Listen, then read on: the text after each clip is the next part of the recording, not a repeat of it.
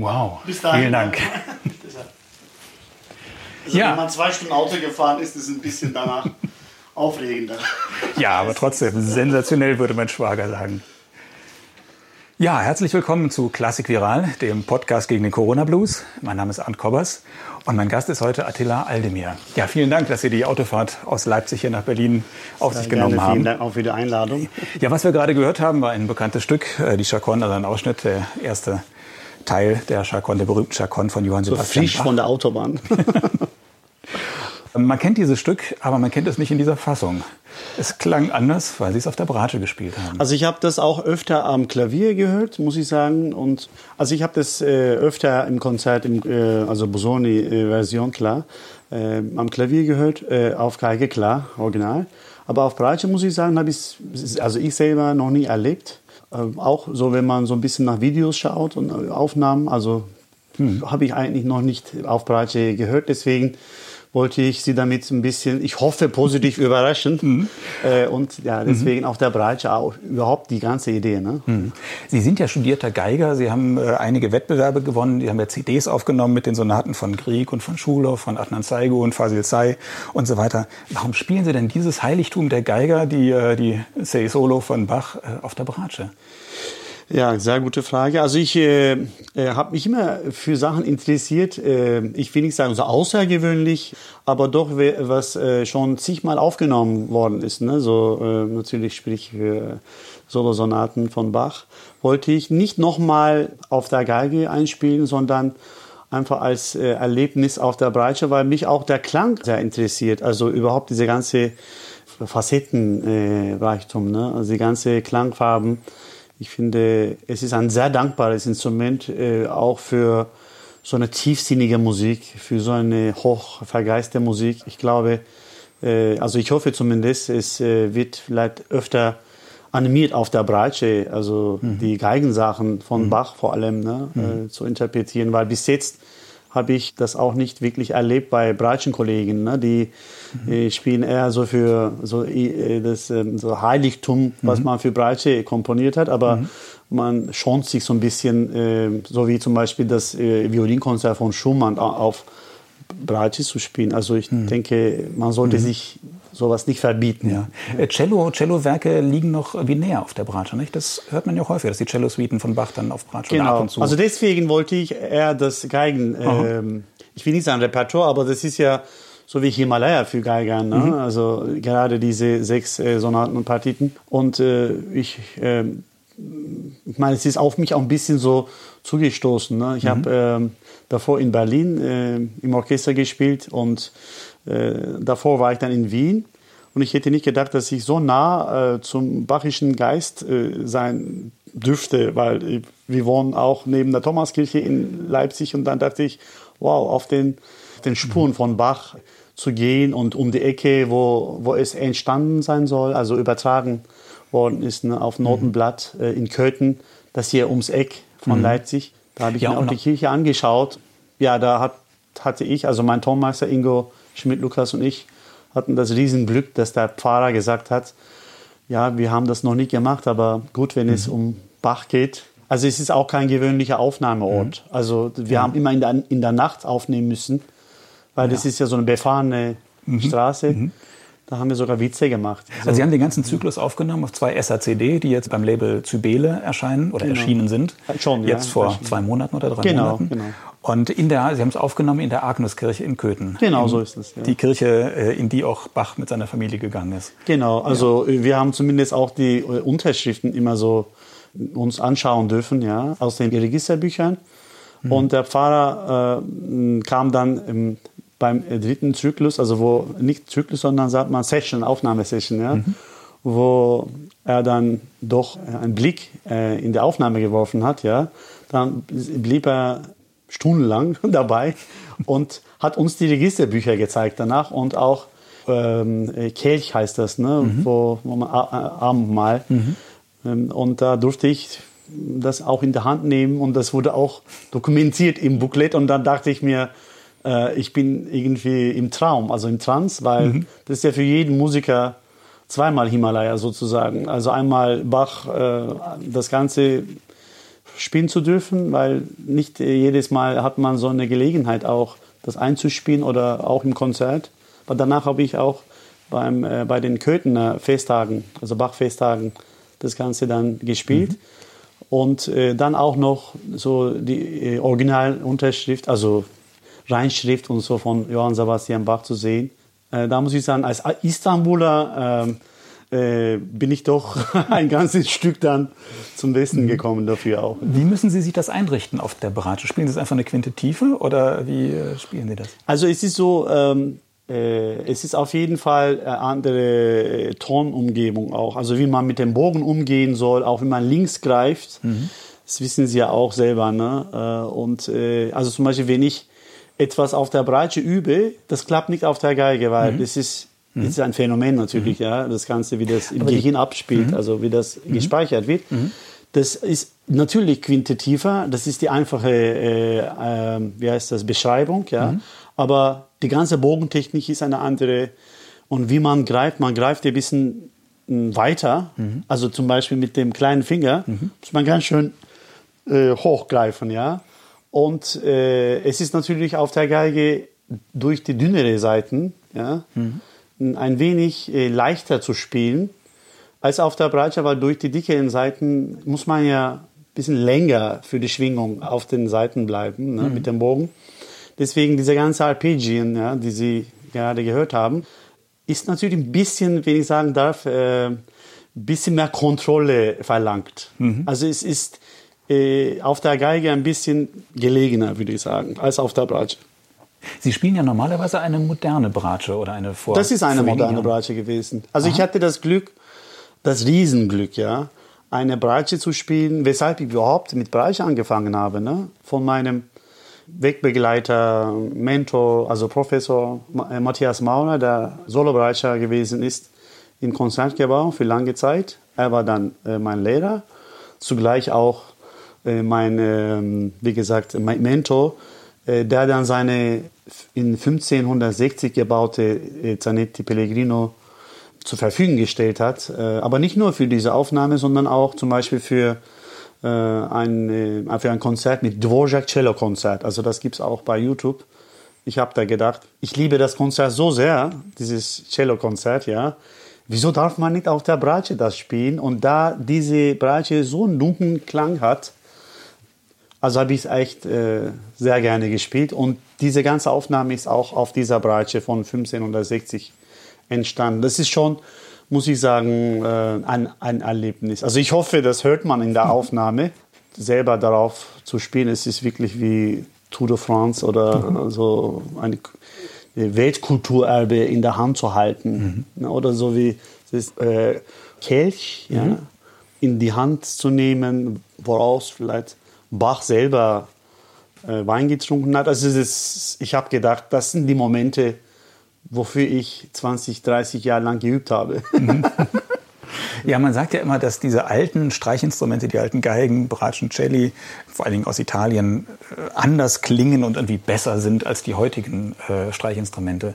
Das würden Sie wahrscheinlich nicht sagen, ne? weil Sie auch mit einem modernen Instrument spielen. Ich weiß, es gibt einige Leute wie Christian Tetzlaff zum Beispiel, der auf einem modernen Instrument spielt, aber es sind ja doch wenige. Die meisten sagen, sie haben eine Stradivari oder Guarneri oder was auch immer. Ich meine, da ist so ein Mythos dabei. Ich kann bei Bögen vor allem mir nicht erklären, weshalb ein französischer alter Bogen besser klingt, die Töne mehr verbindet als ein moderner Bogen. Also es gibt auch fantastische Bogenmacher. Also ich habe auch von einem Berliner äh, Bogenmacher die ganze Aufnahme eingespielt. Also er hat das speziell für dieses Projekt äh, gebaut so halb modern, halb Barockbogen ist das. Aber bei Instrumenten ist es so, also es ist un, äh, unbezahlbar natürlich, ne? siebenstellige Summen. Ähm, alleine schon diese Bratsche, die ich dann geliehen äh, bekommen habe ne? für diese Aufnahme, das ist der Lehrmeister von Gaspar Rosallo gewesen, also noch älter als Dassalo selbst. Und äh, alleine schon für eine Gaspar Rosallo zahlen sie mehrere Millionen Euro, falls sie überhaupt eine finden. Ja? Ich finde die moderne, äh, die modernen Instrumente auf jeden Fall sehr, sehr gut. Also äh, ist viel gesünder, meiner Meinung nach. Man kann teilweise viel mehr auch darauf gehen, zupacken, ja. Aber so eine alte äh, Geige, italienische aus Cremona oder aus der Ecke. Also ich hätte nichts dagegen, eine Amati zu besitzen oder, oder Bergonzi. Bleiben wir bei der Bratsche. Ja, wenn Sie jetzt Corona-Zeiten oder überhaupt Bratsche Solo spielen wollen, gibt es da Repertoire?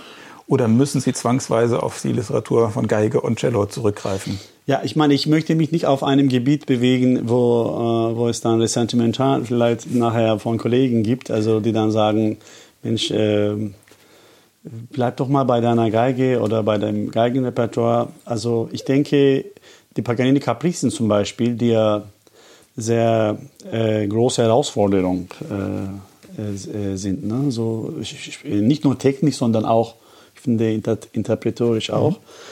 Also die übe ich gerade, ja, möchte ich demnächst das einspielen. Das habe ich zum Beispiel in dieser Corona-Zeit sehr gerne, äh, weil ich ja die ganze äh, Zeit der Welt hatte, also alle Zeit der Welt sagt man mhm. auf Deutsch. Aber in, äh, in, äh, insgesamt gibt es schon genügend Repertoire, angefangen mit, ich meine, Hindemith hat ja eine ganze Reihe von äh, Werken. Auch in der Türkei gibt es äh, Kollegen von Hindemith, äh, die mit ihm zusammengearbeitet haben. Stimmt, er ist ja in den 30er Jahren nach Ankara genau, gegangen und hat da das Konservatorium aufgebaut. Zweieinhalb Jahre, glaube ich, in der Türkei. Mhm. Und da gibt es auch äh, so große, also ich will nicht sagen Einflüsse, aber die waren, man sieht schon die Begeisterung von Hindemith. Also von Access zum Beispiel mhm. gibt es auch türkische Fünfer in der Türkei, so wie in Russland, ja, ah, ja. wo mhm. auch Saigon dazu gehört, Saigon, Access, Jamal Shitre und so weiter. Und äh, die haben auch ganz großartige Bratschenwerke äh, komponiert. Und ich habe auch eins davon äh, aufgenommen in meiner letzten CD, die Passion heißt. Also wenn man sucht, äh, gibt es da schon genug Repertoire. Also nicht nur Stamitz und Hofmeister, aber klar, äh, es ist nicht so verbreitet, ne, ist klar, mhm. wie, wie bei Klavier oder die Bratsche galt ja lange Zeit als ein schwerfälliges Instrument und auch ein unauffälliges Instrument. Sie haben das vorhin schon angedeutet. Es ist ja doch schwerer zu greifen mit der linken Hand. Es spricht schwerer an. Es ist irgendwie Spielen ist mehr Arbeit als bei der Geige. Wie kommt es, dass seit ein paar Jahren plötzlich die Bratsche so quasi so explodiert als, als Solo-Instrument und äh, man merkt plötzlich, man kann auf der Bratsche sehr virtuos spielen und es gibt tolle Spieler auch, ja, tolle Literatur. Also, also ich bin jetzt seit ein paar Jahren auch im Orchesterleben äh, arbeite in Leipzig derzeit, mhm. ja, im Mitteldeutschen Rundfunk. Und ich sehe schon bei äh, Geigenprobespielen, dass äh, so ein Thema wie Intonation oder Rhythmus überhaupt kein Thema ist. Also fast bei jedem eingeladenen Gast geht es äh, perfekt äh, zur Sache. Dann geht es nur um, um Eventualitäten. Also will man so ein Romantiker oder wer auch immer, also da geht, geht es um Geschmäcker. Ja? Mhm. Und äh, also in Zeiten von solche äh, äh, Hocherwartungen, ja, vermute ich, dass es mutige Geiger gibt, die super spielen natürlich, ja, und die sagen, okay, ich äh, probiere mein Glück auf der Breite. Natürlich müssen sie lernen, ja, wie man mit Bogen umgeht und so. Aber wenn man äh, für den Klang diesen Sinn empfindet, den Klangsinn sagt man, ne? Äh, meine ich, äh, jeder gute Geiger könnte auch gut Bratsche spielen. Also wie gut, das müssen die Zuhörer entscheiden letzten Endes. Aber äh, ich glaube, daran liegt es auch, dass die Erwartungen unheimlich hoch geworden sind. Also das erlebe ich auch bei unseren Bratschenprobespielen, dass wir auch äh, nicht darüber reden, äh, aber er spielt sehr sauber. Also das, das ist A und O, also wie mhm. man die Zähne putzt. Also so. Mhm. Also ich glaube, die Zeiten haben sich echt sehr geändert. Pendeln Sie denn noch zwischen Geige und Bratsche oder ist mittlerweile die Bratsche ganz eindeutig Ihr Hauptinstrument? Also in letzter Zeit, seitdem ich jetzt sehr beschäftigt gewesen bin mit, mit dieser Aufnahme, ähm, Bach, es ist sowas wie äh, die Fugen auf der Bratsche hinzukriegen, die vierstimmigen, äh, die dann singen sollen auch noch, ja, da, da, da, dram, dram, dram, dram, dram, dram, das sind die, alles so die, diese gebrochene Akkorde, das muss schön klingen, lyrisch und die, der Oberton muss singen und da muss man auch noch Agogik und so. Also das ist schon sehr komplexe Musik, klar, von Bach. Äh, und deswegen habe ich die Geige ein wenig auf Ecke getan. Aber jetzt, wo ich demnächst äh, in wenigen Tagen, ich sag mal, ja, in zehn Tagen, in Istanbul ein äh, paar YouTube-Auftritte habe, also ich spiele Gesamtzyklus auf äh, Bratsche in dem äh, Cemal Reşit Konzertsaal in Istanbul. Und am nächsten Tag äh, für die kommende Geigen-CD, ich habe mit einem Orchester äh, so Sachen aufgenommen, äh, mache ich da Geige und Breitsche und äh, seit kurzem mache ich Stunde Geige üben, Stunde Breitsche. Also jedes Instrument profitiert von einem anderen Instrument. Ja? Also mhm. weil indem man die Breitsche gut beherrschen muss, also äh, vor allem die Bogentechnik, äh, die Geige profitiert davon und indem man auf der Geige sehr fix spielen soll, links, weil durch die vielen Töne, ja, profitiert auch dann die Breitsche. Also ich finde, jeder Geiger müsste mindestens eins bis zwei Jahre wie Pflicht mhm. in seinem Leben Breitsche lernen, mhm. studieren und so. Aber kommt man da nicht durcheinander, wenn man dauernd wechselt? Ich meine, Sie müssen ja blind, Sie haben ja keine Bünde und nichts, Sie müssen ja irgendwie auf den Millimeter genau immer die Punkte treffen. Und das ist ein Millimeter weniger auf der Geige als auf der Bratsche. Und da dürfen Sie ja, das müssen Sie ja irgendwie im, im Finger haben, im Absolut haben. haben Sie recht. Also deswegen kann ich das gleiche Stück nicht auf beiden Instrumenten. Also ich könnte jetzt zum Beispiel Chacon nicht auf per, also per Knopfdruck äh, auf äh, Geige spielen. Aber äh, alles geht. Ich glaube, ähm, also ich kann es mir noch nicht erklären, weshalb das Gehirn so viel äh, mitmacht. Weil ich habe früher gedacht, äh, wer soll das alles äh, schaffen? Also eine C-Dur-Fuge zum Beispiel auf Geige. Ich meine, das ist, ich finde, einer der schwierigsten Sätze überhaupt, ja, im gesamten Geigenrepertoire. Und als ich das für die, für die Breitsche äh, geübt habe, habe ich gedacht, okay, wenn ich das eingespielt habe, ja, dann als mal Urlaub. Und dann kam Corona auch. also, längere Urlaub. Mhm. Also das gleiche Stück fast unmöglich, aber ich glaube, das Gehirn äh, saugt viel mehr auf, als man glaubt. Sie sind ja Solo-Bratscher oder Solo-Bratschist, also offiziell, nicht? Ähm, Weiß ich selber nicht. Beides geht. Ja, Im Symphonieorchester des Mitteldeutschen Rundfunks in Leipzig.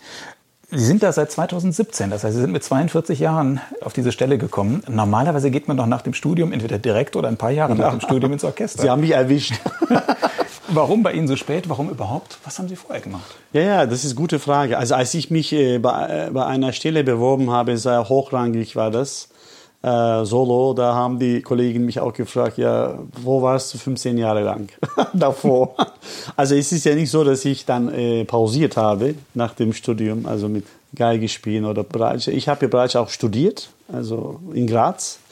Und äh, ich habe immer Konzerte gegeben ne, auf der Geige, bis ich dann äh, diese Breitsche gehört habe bei, bei Matthias äh, Maurer. Ähm, ich meine, da dachte ich mir, das musst du mal selber auch probieren. Und äh, ist schwierig auf so einem Schiff, Riesenschiff, ja, äh, Klang zu erzeugen. Mhm.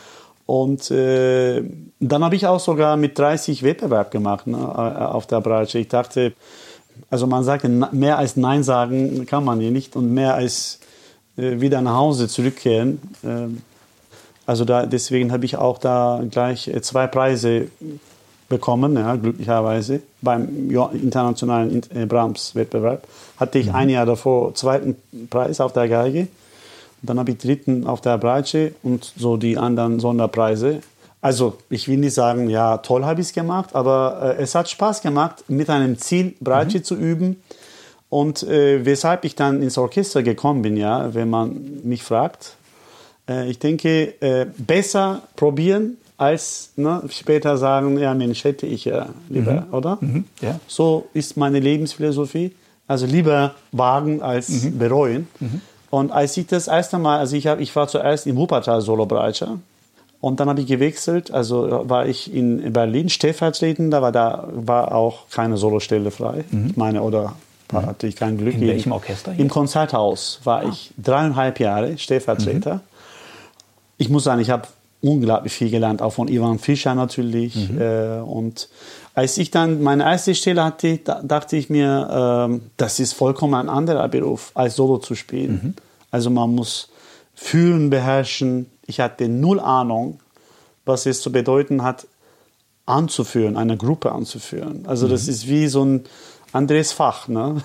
Ist das wirklich so? Ja? Absolut. Also ich finde, da muss man auch 50 Prozent Psycholo Psychologe sein. Ja. Also Aber Sie, machen, Sie haben ja auch Kammermusik vorher gemacht. Und wenn Sie da die erste Stimme haben als Geiger, führen Sie ja auch irgendwie. Sie geben ja Einsätze und all sowas. Das machen Sie doch.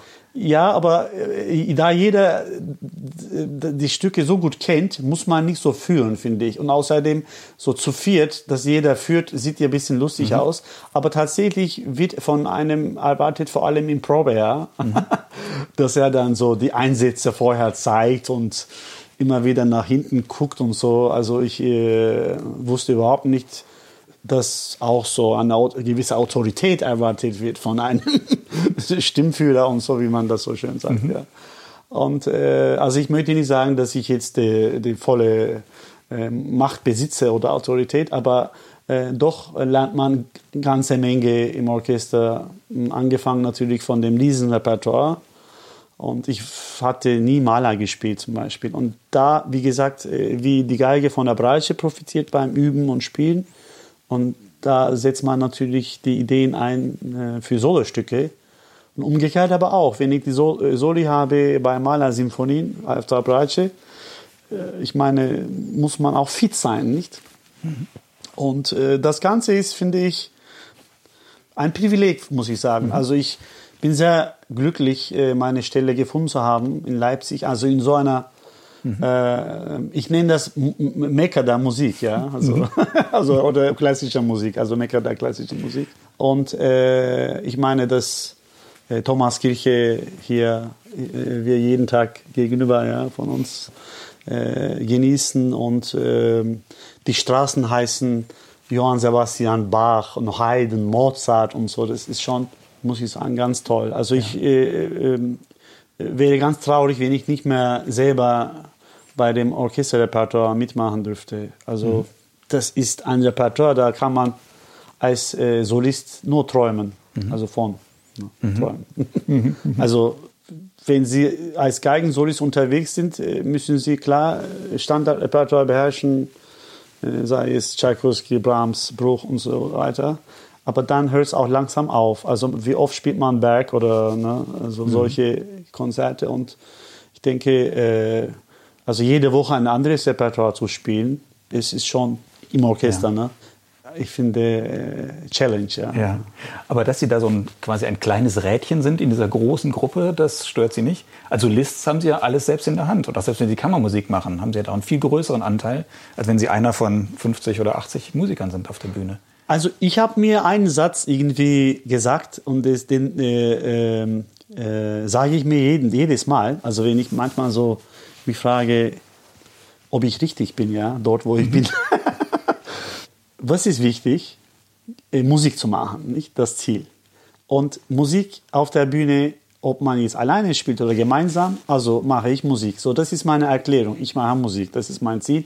Ob man nun Solo spielt oder kammermusikalisch oder, oder im Orchester, äh, nun, das Ziel ist erreicht und ich meine, man muss auch sehr viel opfern, wenn man nur solistisch unterwegs ist, also hat man vielleicht nicht die Zeit für Familie oder ähm, man, man kann nicht seine Projekte so verwirklichen, wie ich es vielleicht auf der Bratsche gewagt habe. Ja? Also da hat man eine Agentur, die dann sagt, Moment mal, äh, also das machen wir lieber nicht. Also insofern äh, hatte ich dann äh, immer meine Wahl. Also jetzt möchte ich diese Kapricen einspielen mhm. äh, und das ist dann je, je, nach Lust und ich finde Laune, ja. Also, mhm.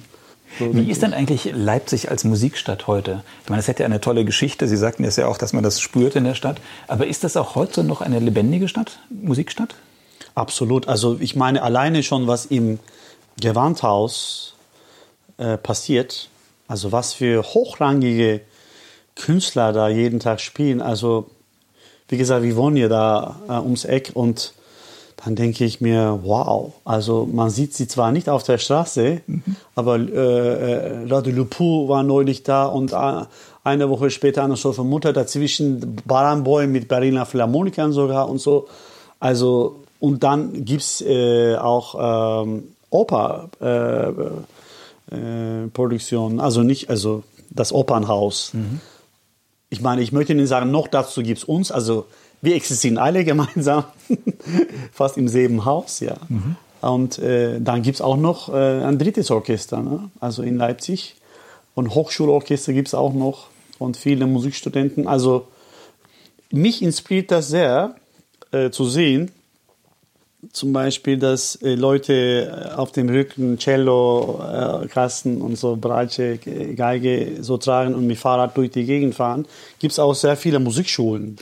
Und die Wartelisten sollen auch ziemlich lang, also groß sein, um einen Platz zu bekommen in einer Musikschule. Also das zeigt, wie groß auch äh, die Liebe, die Tradition zur Musik ist. Und vor allem, also ich bewundere das jedes Mal in Deutschland, wie viel Begeisterung die Zuhörer mitbringen und wie viel Geduld auch. Also, dass sie jedes Mal zum Konzert kommen. Also, es ist vielleicht eine Fehlbeobachtung von mir, aber es ist fast jedes Mal voll. Also, das mhm. Gewandhaus, wenn wir dort spielen. Und, und mhm. Gewandhaus sowieso, das Orchester. Ne? Es ist fast jedes Mal ausverkauft. Mhm. Und das zeigt, dass die Leute schon großen Wert auf Tradition äh, legen. Also, es ist nicht nur, dass man Karte kauft, ich glaube, das sind so diese Abos, ne? Mhm. Ist klar. Unglaublich. Mhm. also in Istanbul, äh, also wo ich herkomme, ne? mhm. ne?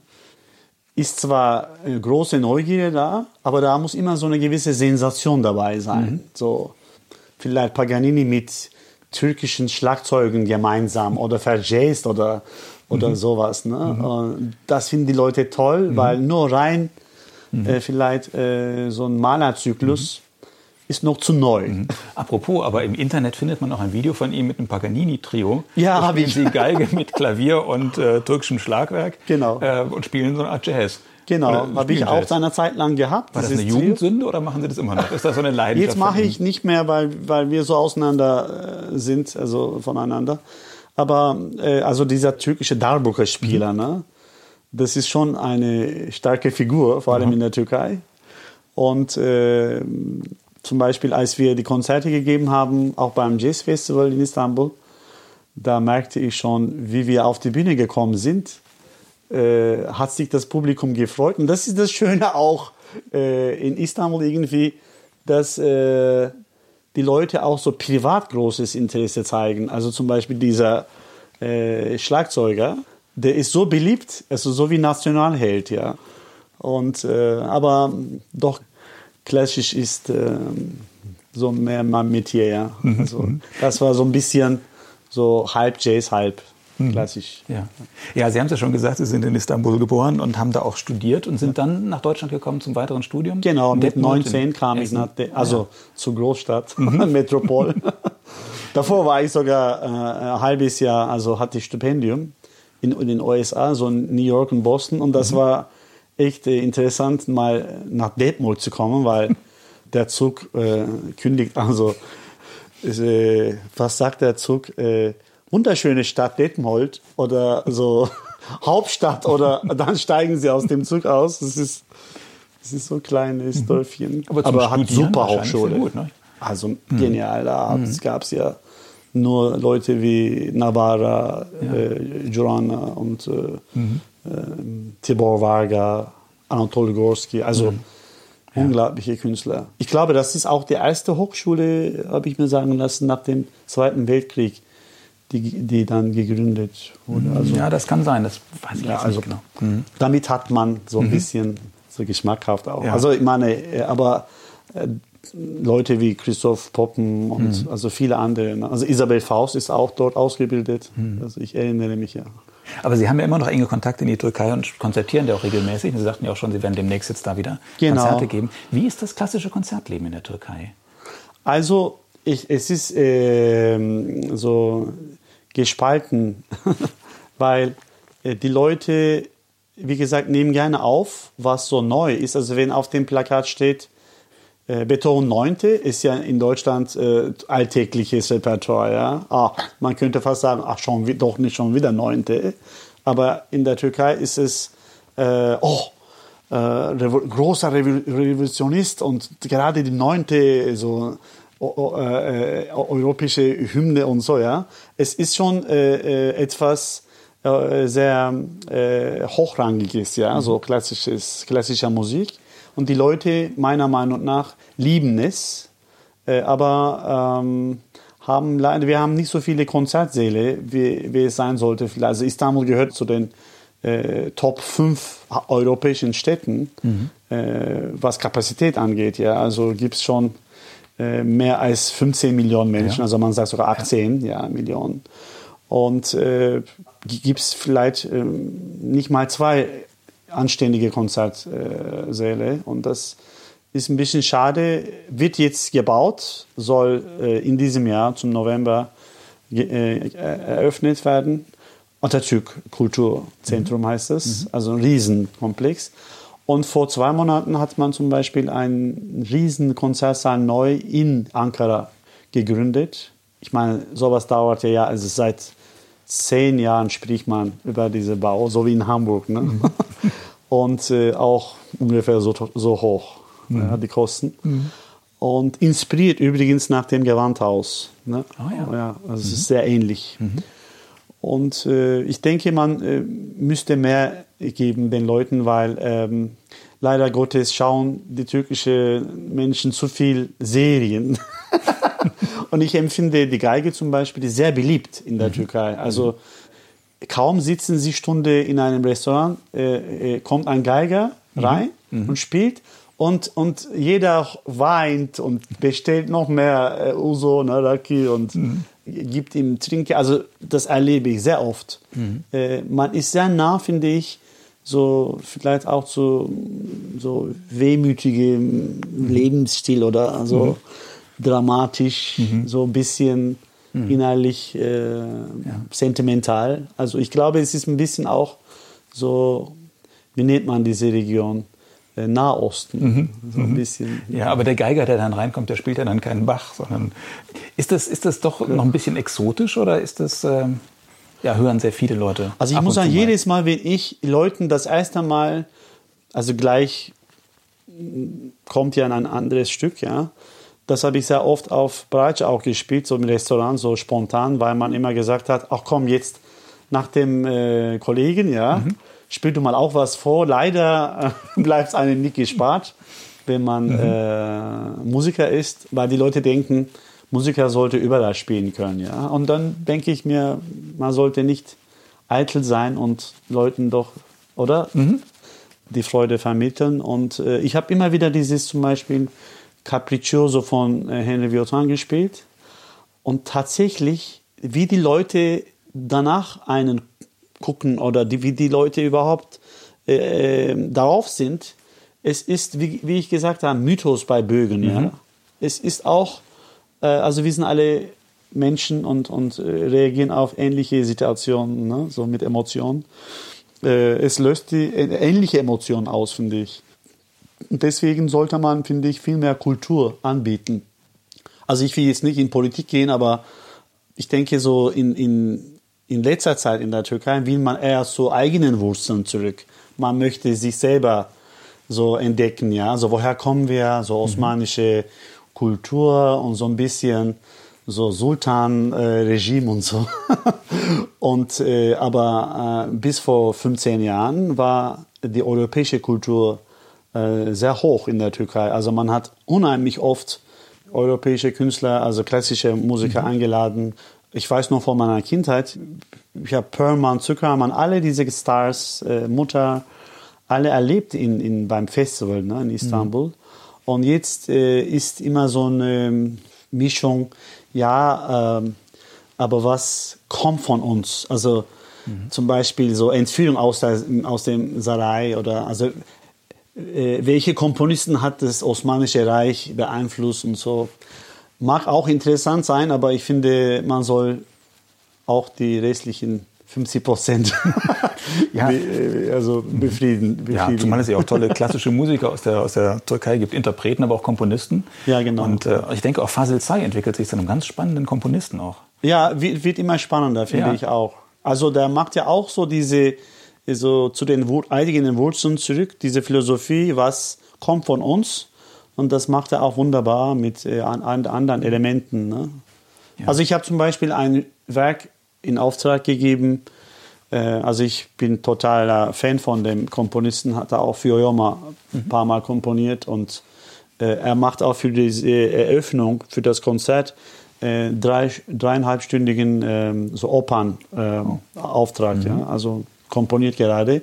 Danach ist äh, sein Versprechen ein Breitschenkonzert, was ich mit Stuttgarter Kammerorchester äh, aufführen würde. Hoffentlich klappt das jetzt auch durch diese Anstrengungen. Aber ja. also ich möchte auch natürlich meinen Beitrag leisten als einen Interpreten aus der Türkei zum Beispiel, mhm.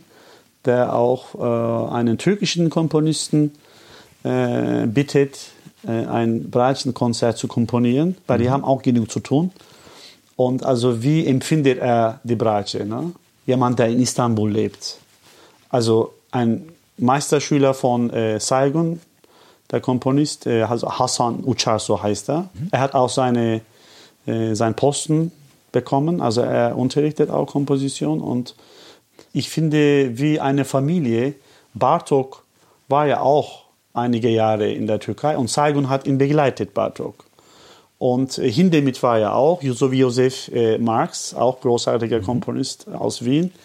Und die haben alle natürlich äh, so Berichte geschrieben. Ich habe ein bisschen so gelesen, wie man Türkei einschätzt und die Komponisten, alle stehen da drin, diese Namen Saigon, Access und so. Und der Hassan ist äh, der, einer der hochrangigsten Schüler, ehemaliger Schüler von Saigon, dass man auch äh, so ein Breitschenkonzert hört, wie das dann wie ein Enkel ja, von Bartok klingt. Also mhm. ich empfinde das zumindest mhm. so, weil es ist immer eine Begeisterung zu den Meistern ja. zu spüren, oder? Ja, ja. Ja, noch ganz zum Schluss die Frage am Ende unseres Gesprächs. Ähm, wie ist im Moment die Lage für Sie und für das Orchester? Können Sie eigentlich spielen? Spielen Sie unter, unter Ausschluss des Publikums? Äh, machen Sie Streaming? Oder ruht die Arbeit? Also ich muss sagen, Ende August ähm, haben wir äh, angefangen, äh, sehr viel zu produzieren, Aufnahmen zu machen, sei es Rossini oder so kleinere Besitzungen natürlich. Ne? Mhm. Und äh, also wir haben jede Woche, also jeden Tag, ne, aufgenommen. Das war sehr spannend. Und, äh, und wir haben auch einige Konzerte im Sendegebiet, so sagt man ja. Mhm. Ähm, gemacht, natürlich auf Abstand und so. Also eine Zeit lang ging es ja gut, bis dann nochmal stärkerer ähm, Lockdown kam. Aber im Moment, also seit äh, über zwei Monaten, ja, ruht das absolut, also bis noch äh, Ende Februar. Ich meine, es fehlt uns natürlich allen, ne? so mhm. die Motivation mhm. und so jeder vermisst die Bühne, ist klar. Mhm. Ich telefoniere manchmal mit äh, Kollegen, die sagen dann, äh, Mensch, fehlt mir, aber so das gemeinsame Musizieren und so. Aber pff, also man muss auch das Positive sehen, dann sind wir so alle nochmal verhungert auf der ja. Bühne. Also und Sie haben Zeit, sich jetzt mit Paganini zu beschäftigen. Zum Beispiel. Wann hat man sonst äh, die Ruhe? Also ich hoffe, ich habe ähm, bei dem ganzen Gespräch äh, mich so einigermaßen ausdrücken können. Ich meine, klar, mhm. ähm, also Deutsch ist ja nicht meine Muttersprache, ja, ist, ist klar. Und ähm, also wenn es Unklarheiten gibt, dann entschuldige ich mich. Nein, Sie sprechen wunderbar Deutsch, finde ich. Ich versuche mir Mühe, ja. ja. Ja, und jetzt, glaube ich, äh, freue ich mich und freuen sich unsere Zuhörer auch sehr auf den Vieuxtemps. Dann sage ich vielen Dank fürs Gespräch. Vielen Dank, dass Sie hier waren. Vielen Dank für die Einladung. Ja. Also ich äh, war sehr gespannt davor, wie äh, viel ich mich blamieren werde. Weil ich meine, Interpret, äh, äh, als Interpret ist das natürlich eine, eine Sache, dass man sich auskennt mit dem Text und so. Aber auch Fragen wie, wie viel habe ich auf die kontrapunktische Elemente geachtet oder polyphonische oder wie auch immer so dieses wissenschaftliche ist mir auch zu hoch, muss ich sagen. Also ich habe mich ja schon natürlich damit befasst, aber ich habe unheimlichen Respekt natürlich vor den äh, Wissenschaftlern, ja. Aber ich möchte da nicht mithalten. Insofern. so. Mit solchen Fragen habe ich Sie heute verschont. Danke. Ja, also nochmal vielen Dank fürs Gespräch. Sehr gerne. Jetzt spiele ich.